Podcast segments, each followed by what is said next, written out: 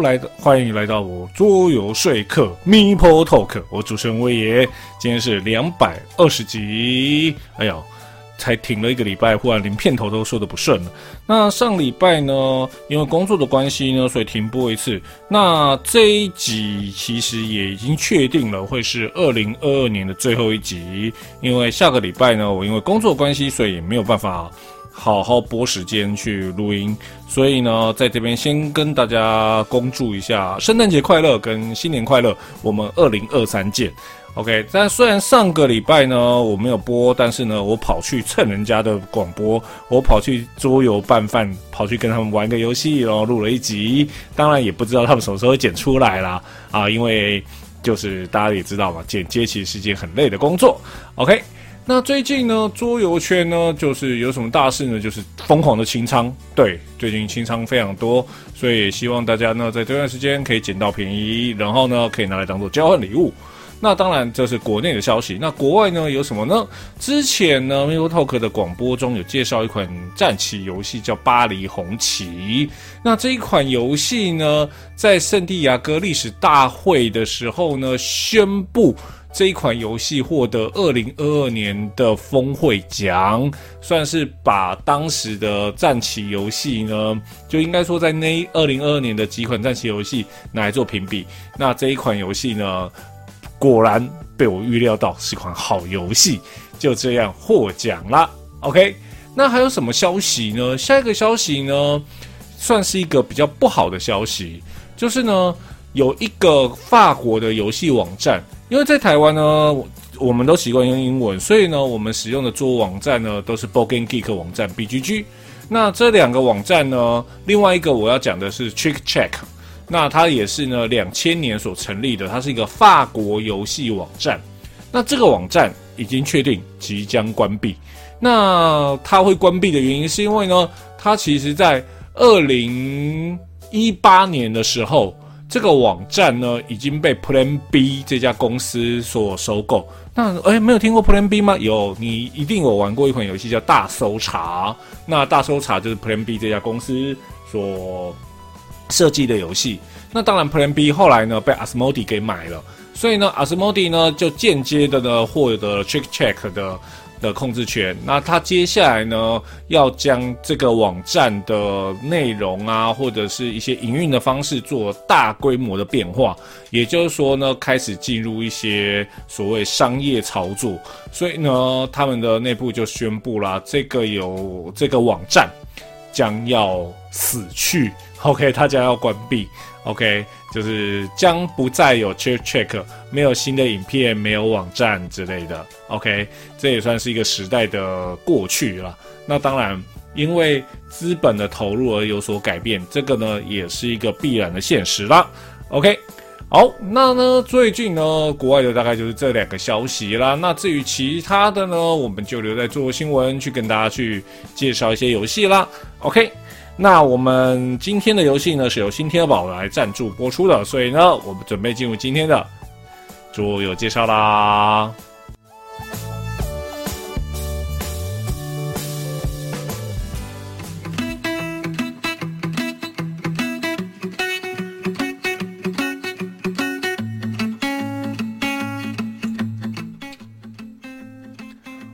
知道呢，桌上游戏呢会出分成所谓的派对游戏、家庭游戏跟策略游戏。那策略游戏又分成轻策跟重策。但是呢，我们都知道一件事情，所谓的重策玩家呢，其实占整个桌游市场里面呢，算是最少的数量。但是呢，他们却是对桌游最始终的一群。但是我们也知道，最大基数的呢，除了最低诶最基层的派对游戏之外。其他就是家庭游戏啦。那当然，家庭游戏呢，通常呢都有个特点，就是呢，他们呢游戏难度不会太高，然后呢都是合家欢乐一起玩。但是呢，有时候会带一点点策略游戏的一点影子在，就是说它会有简单策略游戏的概念在里面。那通常这种类型的游戏呢，像是卡送啊、卡坦岛啊这种游戏，它呢通常呢都是比较呃，我们可以说啦。就是东西较为简单，但是呢，它呢规则有一点点复杂。那当然，如果你说是像《双花庄物语》这种的话，它就带点抽象，所以呢，要结合所谓的可爱和策略结合为一体的游戏呢，算是不容易的。但是呢，今天要介绍这款游戏呢，它是从 KS 集资，然后呢集资成功之后，有出版社签约下来之后，然后后来还出了中文版的游戏。那今天要介绍的游戏就是这一款《龙焰魔法阵》啦。OK，好，那我们先介绍作者，作者没有照片。那这位呢是曼尼维加。那因为他在 B G 上面并没有说明他是哪一国人，所以我们就没有特别去注明。那他作品呢也是是比较少，他呢就有一个叫闪亮猫系列，还蛮多款跟这个有关的，然后以及今天介绍这款龙叶魔法阵啦。OK。好，那这一款《龙焰魔法阵》呢是二零二二年的作品，游戏人数一到五人，对，又是一个可以一个人玩的游戏。然后呢，建议最佳人数是三个人，我测试过三个人真的很舒服。游戏时间六十分钟，如果说是玩三个人的话，我们上次跑大概六十分钟含教学。然后呢，建议年龄十岁以上，玩家建议年龄呢也是十岁以上。那当然，我觉得那个差一点，大概就是有一些文字啊，一些逻辑会比较复杂一点点。那但是它的难度呢，只有二点一八。OK，我们，在这个龙焰魔法阵呢，它的特点就是都是龙，所以呢，我们就来介绍一下龙这个东西。但是呢，以东方人而言，我们对龙其实我们的概念就是皇帝啊、神啊，就是龙神啊、东海龙王啊那种概念。但在西方的龙呢，概念是不一样的。那西方的龙呢，是一种邪恶的传说生物，受到多方面的影响的结果呢，像是有希腊、巴比伦神话、基督教啊，后面还有北欧神话、凯凯尔特文化以及呃安格鲁萨克逊传说，造就出这种欧洲文化的龙的形象跟我们所知的不一样。OK，那受到希腊神话的影响呢，龙是宝藏的守护者，因此呢。龙呢，在某一些说法上面会有所谓贪婪和破坏的象征，算是比较邪恶了。那当然，在中国而言呢，龙是祥瑞。OK，好，顺便补充一个概念哈，如果你看到呢一个地方画的龙是五爪，那通常都是跟皇帝有关；如果只有四爪，那就是有避讳，那是马。OK，好。那古希腊呢，在古希腊文中的“龙”这个字与巨大的海蛇其实是同一个词，可以看出呢，古希腊文化中龙的形象和蛇的形象呢比较相近，主要表现为强大的力量以及长生不死的能力。那这与呢巴比伦神话中的一些像做迪亚马特的形象呢比较接近。那在凯尔特人呢，以及安格鲁萨克逊文化中呢，龙最早呢可以看到的地方呢是英雄叙事的长诗贝奥武夫。OK，那这个呢，其实你可以去看，好，我记得有动画哦，当然里面呢就是有所谓欧洲文化中的龙的一个概念的原型，就是喜欢囤积并且看守宝物，好奇心很重，喜欢暴富，会喷火，然后牙齿中呢还有。致命的毒液。那当然，龙的形象呢，一定会出现在一个很重要的欧洲文化的书本里面，叫做圣经啦。在启示录里面呢，龙的形象呢是邪恶的，是撒旦的化身。化身。那这个形象呢，也贯穿在各种基督教的教义以及衍生的文艺作品和文化当中。所以呢，早期的圣徒呢，传中呃传说中的那些圣徒啊，不乏那些跟圣人啊和龙搏斗的这些事迹。OK。好，那以上呢就是所谓西方龙的概念。那今天呢，我们要介绍龙焰魔法阵呢，那龙呢就是很可爱的龙啦，叫什么工匠龙？OK，那它的游戏背景是这样的：工匠龙呢是一种极富创造力的龙族，他们喷吐各有特色的火焰，来帮助自己创造各种美食或有用的物品。那这项龙焰呢造物的天赋呢，吸引了店主们的吹捧。以其能呢满足自己顾客的需求。身为一名擅长与龙族社交的那些守焰人，火焰的焰哦，要将他们呢安置在适合的店家，并且释放魔法，引导他们制造各种奇妙的事物。那你的声望呢也就分数了，会随着你呢所帮助的龙族和店长呢，就那些店主呢，你就会增加啦你的声望跟分数啦。那分数最高的守宴人呢，将会获得龙宴大师的尊号啦。OK，好。哎呦，那对我是念规则说明书，所以肯定要听规则说明书，给我放下声音。那这次游戏呢，游戏一开始的时候呢，会有一个版图。那这个游戏的版图呢，算是蛮用心的啦。它是用，就是有些类似滑鼠垫的那种。大家比较喜欢那种啊桌布型的，而不是那种传说传统那种纸板几折板就没有，它就是卷成卷起来的一个长长的一个桌布。OK，那当然呢，这个呢游戏呢有基本跟豪华版本，那这个部分都一样。好，那再来呢，这个游戏每个玩家会扮演一个颜色的龙，然后呢。基本版呢，基本上就是木头的样子。那豪华版就是模型。那 KS 版本呢，还有粉红色的龙哦。OK，好，那游戏一开始的时候呢，所有玩家呢会获得呢一只龙，OK，然后呢，以及你的一张玩家玩家帮助卡，然后还有呢三张工匠龙，然后呢以及奇幻龙。那奇幻龙呢，其实。就是你把它想成就是游戏最后啊，或者是游戏额外加分的东西。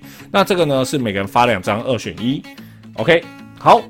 那在这游戏中呢，其实要做的事情很简单。在游戏一开始的时候呢，各种资源呢会各获得呃各有一家相对应的商店卡。那游戏里面呢，玩家呢会其实会有三张工匠龙卡。那我们来看一下工匠龙卡，其实就是。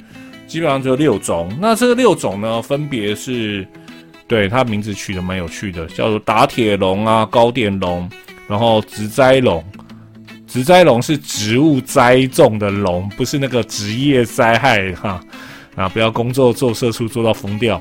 然后呢，水晶龙、药剂龙跟肉排龙，对我觉得取肉排龙非常的奇怪，那个有那种那个。猪八戒就呵呵呵呵呵，呃，要吃猪排吗？要就是我那种感觉。OK，啊，在这个游戏中呢，游戏呢一开始的时候呢，大家拿完这些起始资源之后呢，接下来游戏就可以开始了。那游戏呢开始之后要做的事情其实都非常简单。轮到你的时候，就是拿起你的龙移到任何一个商店去。移过去之后呢，如果那边有别人的龙的话，你就要给他一个资源。那资源呢，主要呢就是那六种。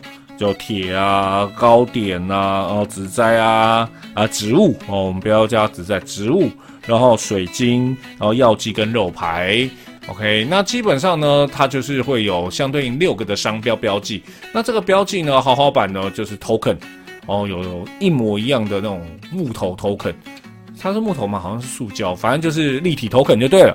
那如果一般版的话就纸板，OK，好，那当然还有另外一个资源就是钱。那一般版的话呢，钱就是纸板的钱，但是豪华版就是金币了。那当然，那龙的差异大概就是有模型跟没模型。刚才好像讲过了，OK。好，反正我就啰嗦，说再讲一次。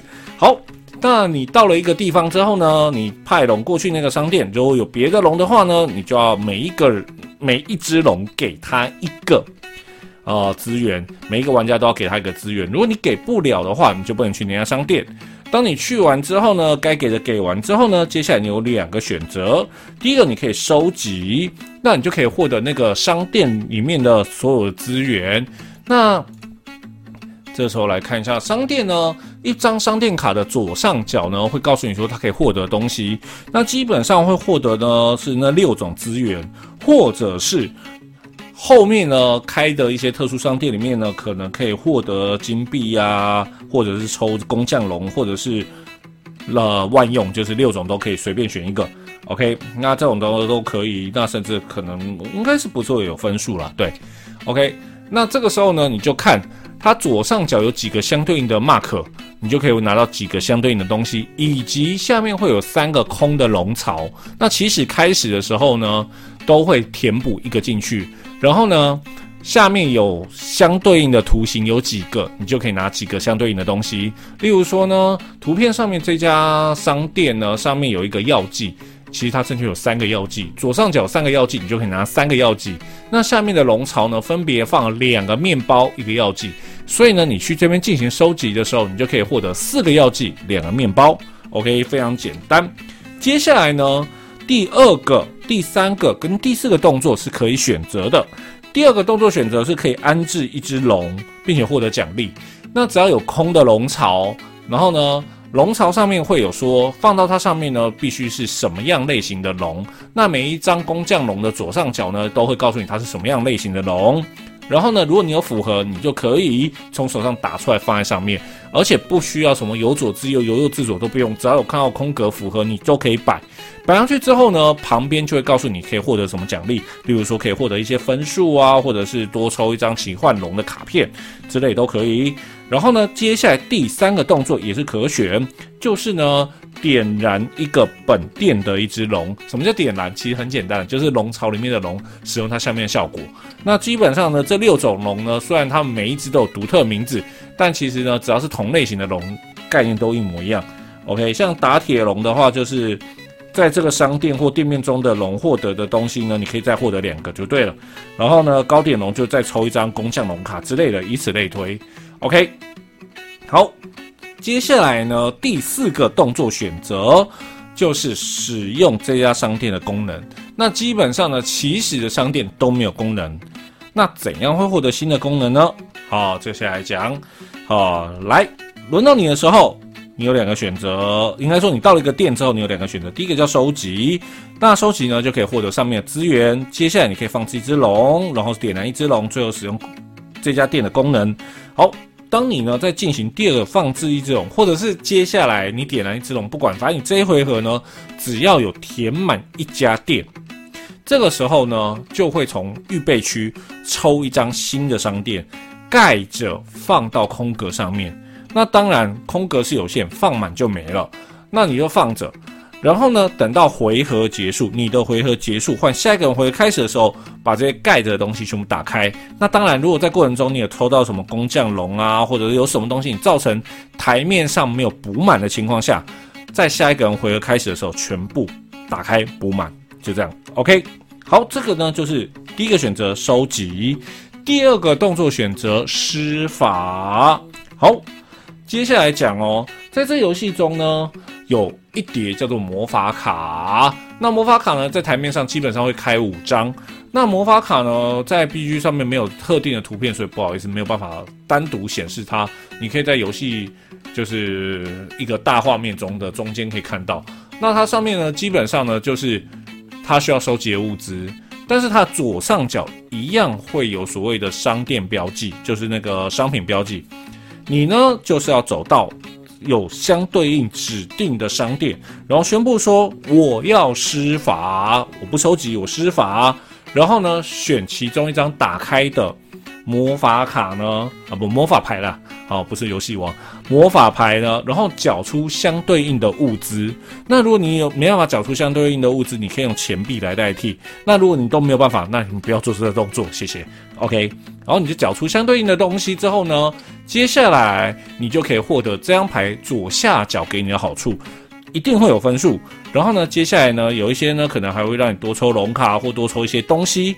接下来这一张魔法牌呢会放到商店的左上角插着。然后呢，下一次呢去这家商店收集的人就会收集更多。不过一家商店上面呢最多只能再被插三张商品，哎，不，魔法牌。OK，对，等于说一家商店呢，最多只能被解三次。那如果有些商店呢，它上面标示是那种金币或者是工匠龙，很不幸，这种商店就是不能拿来解任务。OK，就是解魔法牌啦。OK，那那种就是万用的话，就是大家都可以去解。好，当我选择一张魔法牌解掉它的任务，然后插到那家商店里面之后，获得了那张魔法牌的好处之后，第二件事情，你可以点燃。那家商店所有龙的效果，OK，当然你也可以不用点燃所有，你可以按照你想要顺序点燃或点燃部分都可以，OK。也就是说，轮到你的时候，你就是走到一个商店，如果有其他人就要给他们资源，不能给的话就滚。然后你可以收集，也可以施法。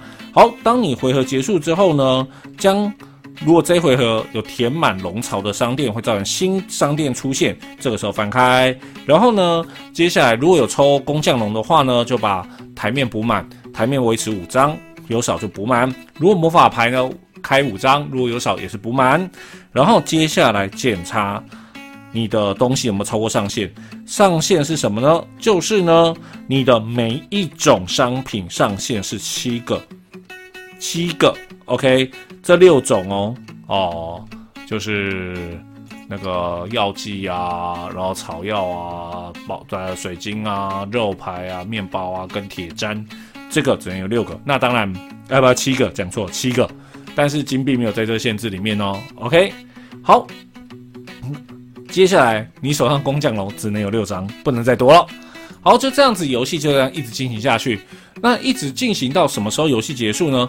当工匠龙牌堆或者是魔法牌牌堆的最后一张被翻开之后，所有玩家再玩一回合，包括造成结束条件的人，他再玩一次就结束了。OK，结束之后呢，就开始算分。OK，那但是这时候要特别讲一下哈，我们一开始呢有抽奇幻龙，那奇幻龙有分两种。一个是月亮符号，一个是太阳符号。那太阳符号呢？你可以在任何呃游戏结束前呢，在自己回合中的任何时间点打开它，造然后造成它符合条件，然后来计分。但是呢，如果是月亮符号的话，在游戏结束才会额外加分。那加分呢，一样符合它上上面的条件就会加分。以及还有什么有分数呢？就是你的金币一块钱就一分。那这个时候呢，就看谁的分数最高，谁就获胜了。OK。那说实在话，这个游戏呢，其实呢，规则呢没有那么复杂，其实算是简单。那当然你要跟谁比啊？如果你说，哎，我跟花砖舞比，嗯，可能复杂了一点点啊。那如果说你说我跟那个卡颂比，哎，它又简单了一点点。OK。那当然这个游戏呢，因为呢，呃，它可以一个人玩，所以一个人呢也有所谓特殊规则。那当然它里面也有藏很多的一些。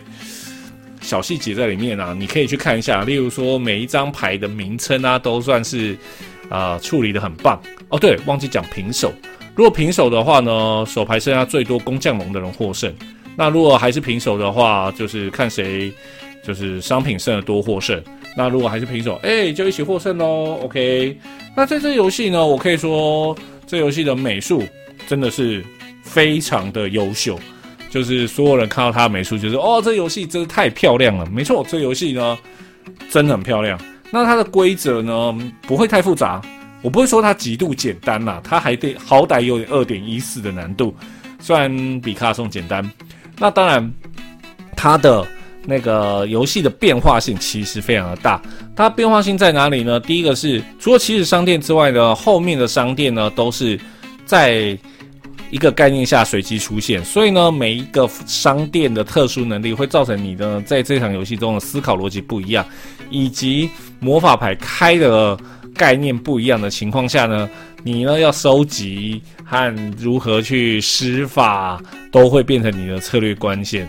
那当然有好的商店，大家就会抢着去，然后呢就会互相开卡去，即使是三个人玩。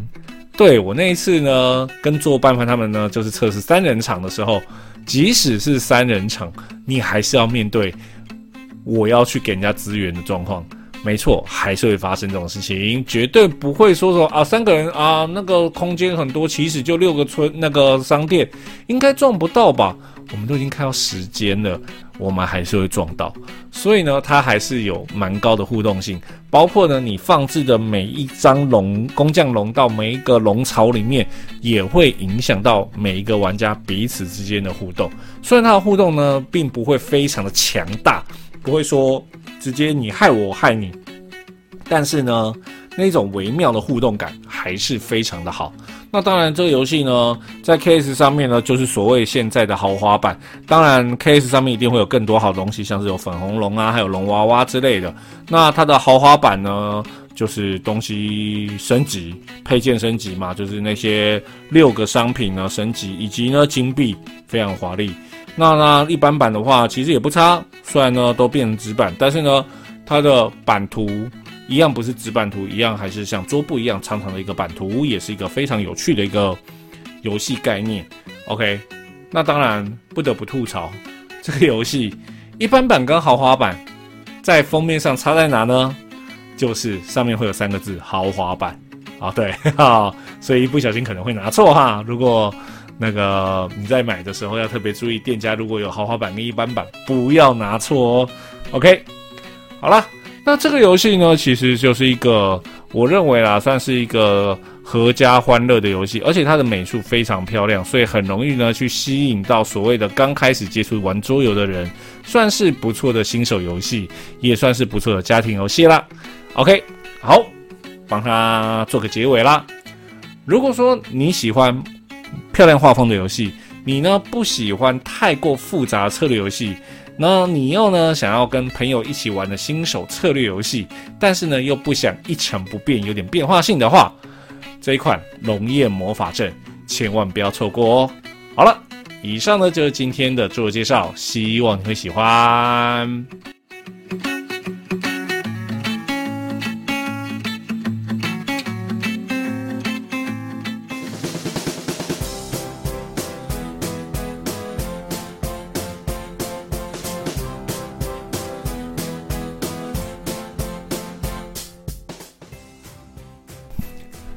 桌游新闻，好，今天呢依然会有三则桌游新闻。来，第一集，漫威的三本著呢，大家就是说的美国超人嘛，啊，美国队长啦，什么美国超人，美国队长、钢铁人和雷神索尔。那 DC 也就正义联盟的三本著呢，则是超人、神力女超人跟蝙蝠侠。那其中蝙蝠侠呢，被翻拍电影呢，可以算是数一数二多的。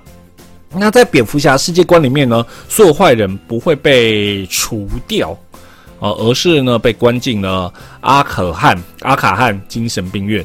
那如今呢，要以这个背景来制作游戏的蝙蝠侠逃离阿卡汗疯人院呐。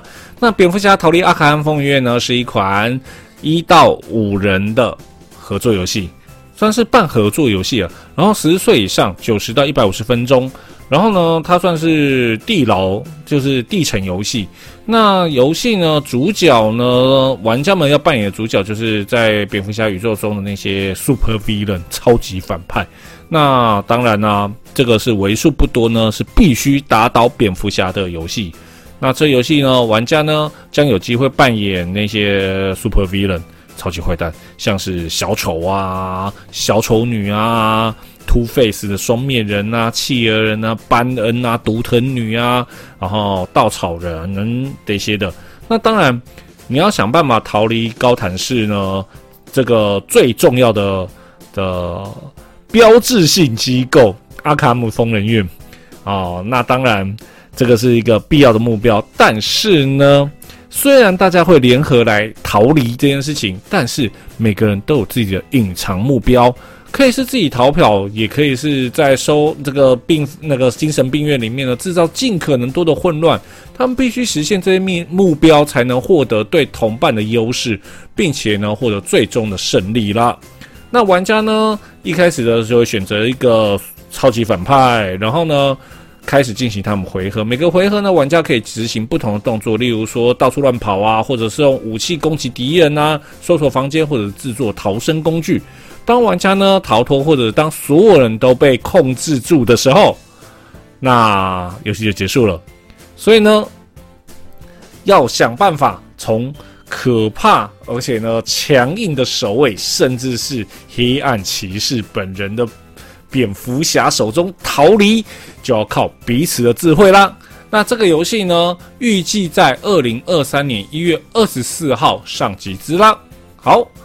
第二则新闻：二十一年前呢，一部小说改编电影上映，将台湾贫乏的奇幻世界彻底打开，这就是《魔戒》啦！啊，当然是《魔戒》电影三部曲了。当然，《魔戒》改编的桌游呢，也是数不胜数啦。那今天要介绍的是《魔戒：末日火山历险记》。这游戏呢，是一到四人，五十分钟，然后十岁以上。那在《魔戒：末日火山历险记》中呢，玩家呢将跟随着佛罗多呢，在末日火山的烈焰中呢，摧毁至尊魔戒。哦，这一趟危险的旅程，陪伴他的人呢，是大家熟悉的那些人嘛，例如说甘道夫啊，帅气的勒狗拉斯啊，然后。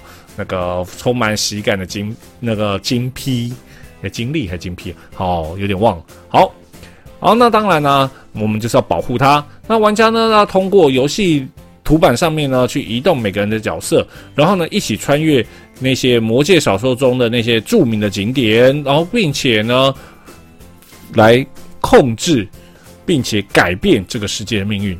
重要的是呢，要提防戒灵。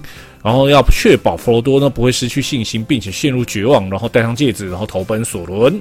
那当佛罗多呢到达末日火山的时候呢，耶，我们大家就一起获胜了。那玩家呢，在这个游戏中呢，会使用特殊的骰子机制来做控制。那彩色的骰子呢，决定呢可以移动到哪些的图形。那你的骰子的数值呢，决定了你可以移动几格。那通过掷骰的选择呢，玩家呢将要面临看似简单，但对游戏结果意义重大的一些决策。那当然。很不幸的，你还是要丢一些叫黑色骰子。那这些呢，会触发威胁，或者导致敌人出现，或者是别人，就是你的那些朋友的一些不好的事情。那遭遇卡呢，确保完成任务的持续不断增长的威胁。那当然，这个游戏呢，就是一个合作游戏，玩家必须互相协调彼此的动作，然后互相讨论，以确保呢获得最终的胜利。那这游戏呢，预计在二零二三年的某个时间，哦，从欧洲到北美发行。没错，没有讲清楚。好，第三则新闻：太阳快死啦！然后近年来呢，太阳呢变得越来越不稳定，以至于呢，这些专家学者呢称，这个我们的太阳呢将会变成超新星。那这个太阳系的行星中的各个居民呢，正在进行最后一次拯救自己的努力，其中呢包括呢建立最后的方舟，然后将部分的人呢丢入太空当中。这需要大量的能量，而具有讽刺意味的事情呢，就是呢这个能量。唯一的来源就是这颗快要死掉的恒星，也就是我们的太阳啦。在提取和传输这些能够拯救自己所需要能量过程中呢，他们将加剧太阳的不稳定，并且加速自己的世界的的灭亡。那这一款呢，Sor。对，你要翻成索罗索尔吗？也可以啊。这那我就叫索尔。然后星球终日呢是一款一到五人的游戏。那每个玩家呢代表不同的行星，呃的方舟，代表就是你要到不同行星的方舟，你要尽可能的在太阳爆炸之前呢拿更多的能量，从太阳拿更多的能量，然后逃离太阳系。那基本上呢，整个版图呢就是一个太阳的环境。那围绕太阳呢会有两层轨道，分成上轨道跟下轨道。那以及太阳内层的三层，分别是对流层、辐射层跟核心层。你的采取行动呢将会越来越深入，你的回报就越高。但是呢，太阳的不稳定性呢就会越来越，也会跟着增高。那你的母舰呢将在绕着太阳的轨道中呢慢慢的呃旋转。哦，打窜打转，这是你的飞船呢唯一可以发射的地方。然后呢，在太阳环境中呢执行可进行的任务，你可以将呢船只呢转换成例例如说空间站啊，也可以把船只呢拿来呃让你的角色啊或者其他的玩家呢当做空间站。当然，你也可以呢当做自己的一些重要的一些。空间点站点，你呢可以获得一些奖励。OK，那当然，你将和所有人呢分享这些奖励。你通过呢做这些事情呢，来想办法呢获得更多的能量，然后去造更多的船，建造更到更多的新的方舟。OK，那在这样子呢。哦，你就可以不断的去策略的去规划这些东西。你必须仔细管理你的时间和资源，以便呢，在太阳永远消失之前呢，将最多的能量传回你的方舟里面。那运气好的话呢，太阳将会呢面临超新星，就是应该说太阳系呢，在面临被超新星吞灭之前，你呢将会是最后的行星居民，成功逃离太阳系啊。那这游戏在二零一七年有出过一版。那现在呢，极致是二版，在规则上面有稍微的改变，但是呢，基本上呢，就是让游戏跑更顺畅。那这游戏呢，基本上呃，它的基本版是六十五美金，那当然你可以付八十五美金做所谓的升级，然后所配件的升级，而且最重要的是全球配送。那这一次集资呢，预计呢到二零二三年一月四号，所以有兴趣的不要错过哦。今天的三则新闻呢，第一则呢就是蝙蝠侠逃离阿卡姆疯人院，那这个有预计呢在明年二零二三年一月二十四号开上集资。对，这年头什么都跟集资有关。好，来第二则新闻呢，就是魔戒。魔界的末日火山历险记呢，也是合作游戏。那二零二三年某个时间会在北美上市，没有讲。然后第三个是这次的集资新闻，case 新闻啊，索尔星球中日在集资到二零二三年一月四号，基本版六十五枚，豪华版八十五枚，全球配送哦。好，以上三则新闻，希望你会喜欢。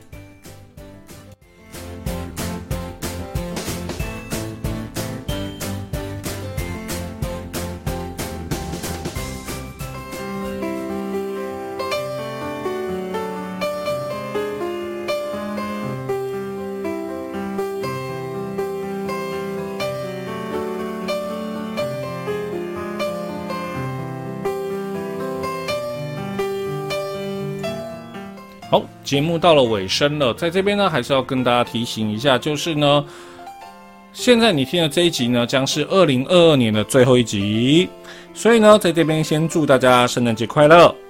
希望呢，最近的，哎呀，刚才不知道为什么打了一个嗝。希望最近的各个厂商的清仓呢，大家都有抢到各式各样喜欢的游戏。那这样的话呢，大家都可以在圣诞节的时候跟朋友好好玩游戏。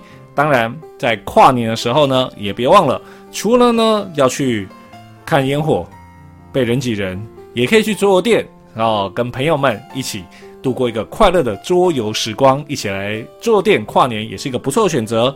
或者是呢找朋友到你家里面玩桌游跨年哦。OK，好了，那我们呢？对，今天呢这个节目呢将是二零二二年的最后一集，所以呢下一集的时候呢我们就是二零二三年啦，所以我们各位二零二三年见啦！好，做个结尾啦。如果你喜欢做说客 Mule Talk 广播，可以上 YouTube、Podcast 搜寻做说客，并且订阅收听，也欢迎到 Facebook 做说客粉丝页按赞，或到 Apple Podcast 留言。我主持人威爷。我们下次见，拜拜。